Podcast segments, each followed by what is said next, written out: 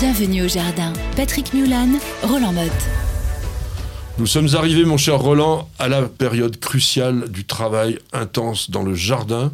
Et que vas-tu faire dans la semaine qui nous attend, donc jusqu'au 9 avril prochain? Eh bien, je vais commencer par planter les pommes de terre. C'est tard, tu vas me dire, Non. je sais. Bon, ça va, il me l'a pas dit. Non, parce que on dit on plante les pommes de terre lorsque fleurit le lilas. Oui, Donc c'est à peu près le bon moment, là. on est à Oui. peu près dedans. Alors bon, nous on se fixe comme base début avril parce que tu as raison, le lilas il a pu être en avance, en retard, etc. Mais on est à peu près à la bonne date et surtout une fois que ça lève, si on n'a pas, euh, si on a un coup de froid, ça m'est arrivé euh, quelquefois de suivre ce que font les magasins, de dire ah février, tiens je vais planter. Alors, au début tu fais toujours la gagate, la gagate c'est une erreur et, et tu plantes et ton, tes patates sortent et fla un petit coup de gel là-dessus et puis tu peux recommencer. Donc c'est toujours dommage, on perd du temps.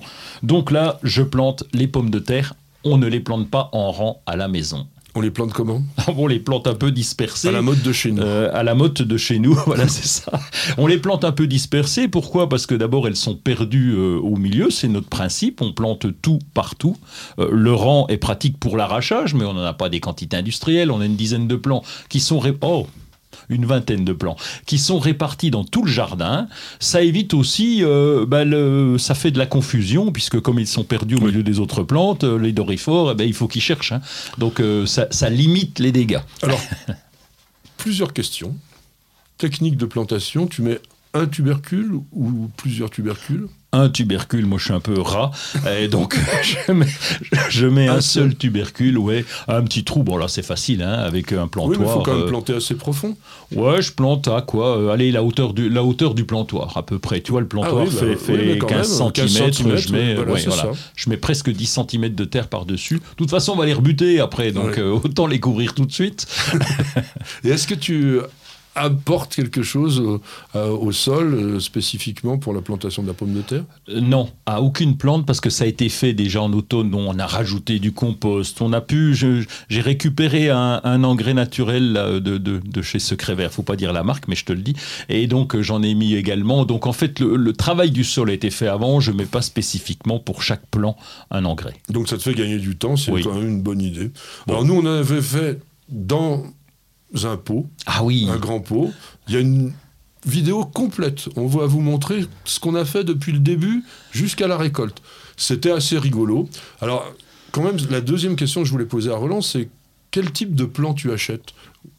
J'ai fait la liste parce que on a, on a quand même nos préférés. Non, mais pas, pas les, forcément les variétés, parce qu'on viendra sur les pommes de terre, dans, je pense, la semaine prochaine ou dans, dans 15 jours, parce qu'on fera tout un sujet là-dessus. Est-ce que tu achètes des plants germés? Est-ce que tu achètes... euh, Est-ce que tu... Ah bah j'achète euh, systématiquement chaque année mes petites clayettes. Alors pas que pas clayettes parce que je suis très content maintenant. On a des petits sachets, mais du plan certifié bien entendu.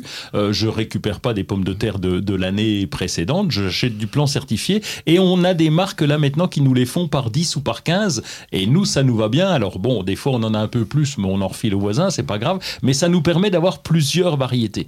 Oui, alors ça c'est une très très bonne idée, parce qu'en fait, à moins d'avoir vraiment un jardin vivrier, la plupart du temps on ne cultive pas non plus euh, des centaines de kilos de patates. Il y a trois présentations de plants de pommes de terre. Il y a le plan classique, donc euh, dans son petit sachet. Il y a le plan germé, qu'on va avoir plutôt dans des petites clayettes, qui fait gagner du temps parce qu'il y a déjà le germe, faut faire attention. Et il y a le top niveau qui est le plan germé dressé, où là vraiment il a été posé un par un dans le bon sens, etc. Bon, on va dire que les plants germés, c'est déjà pas mal.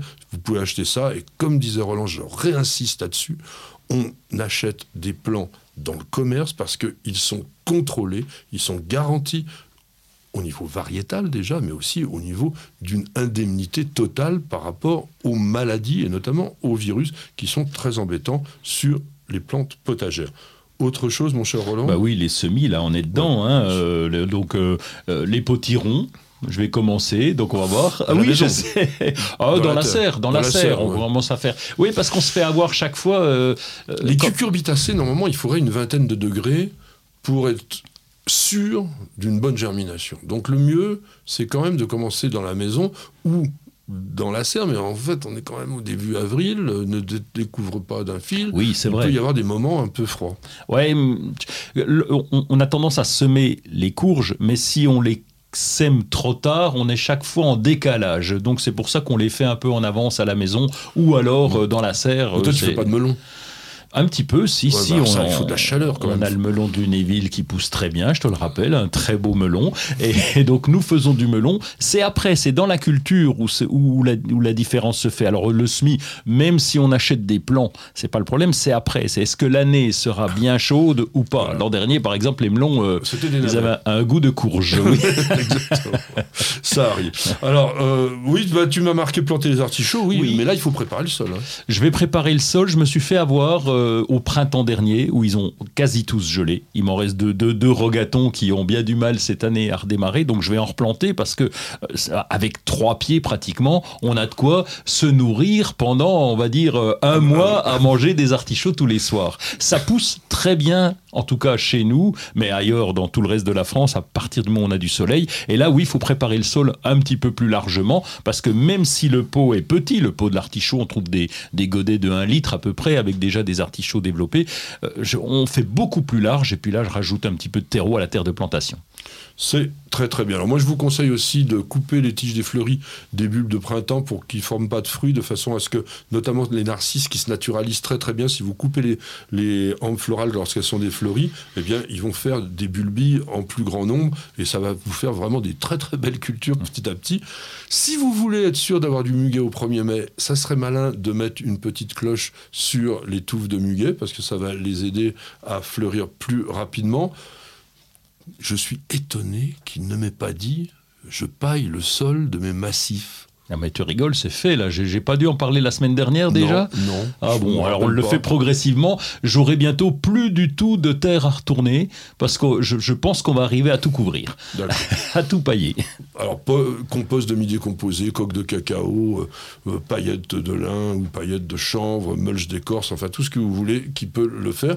Euh, la binette, c'est le moment, on en a déjà parlé, mais ça pousse, ça pousse, ça pousse. Donc essayez d'intervenir le plus tôt possible sur les mauvaises herbes, parce que comme ça, le travail est moins désagréable.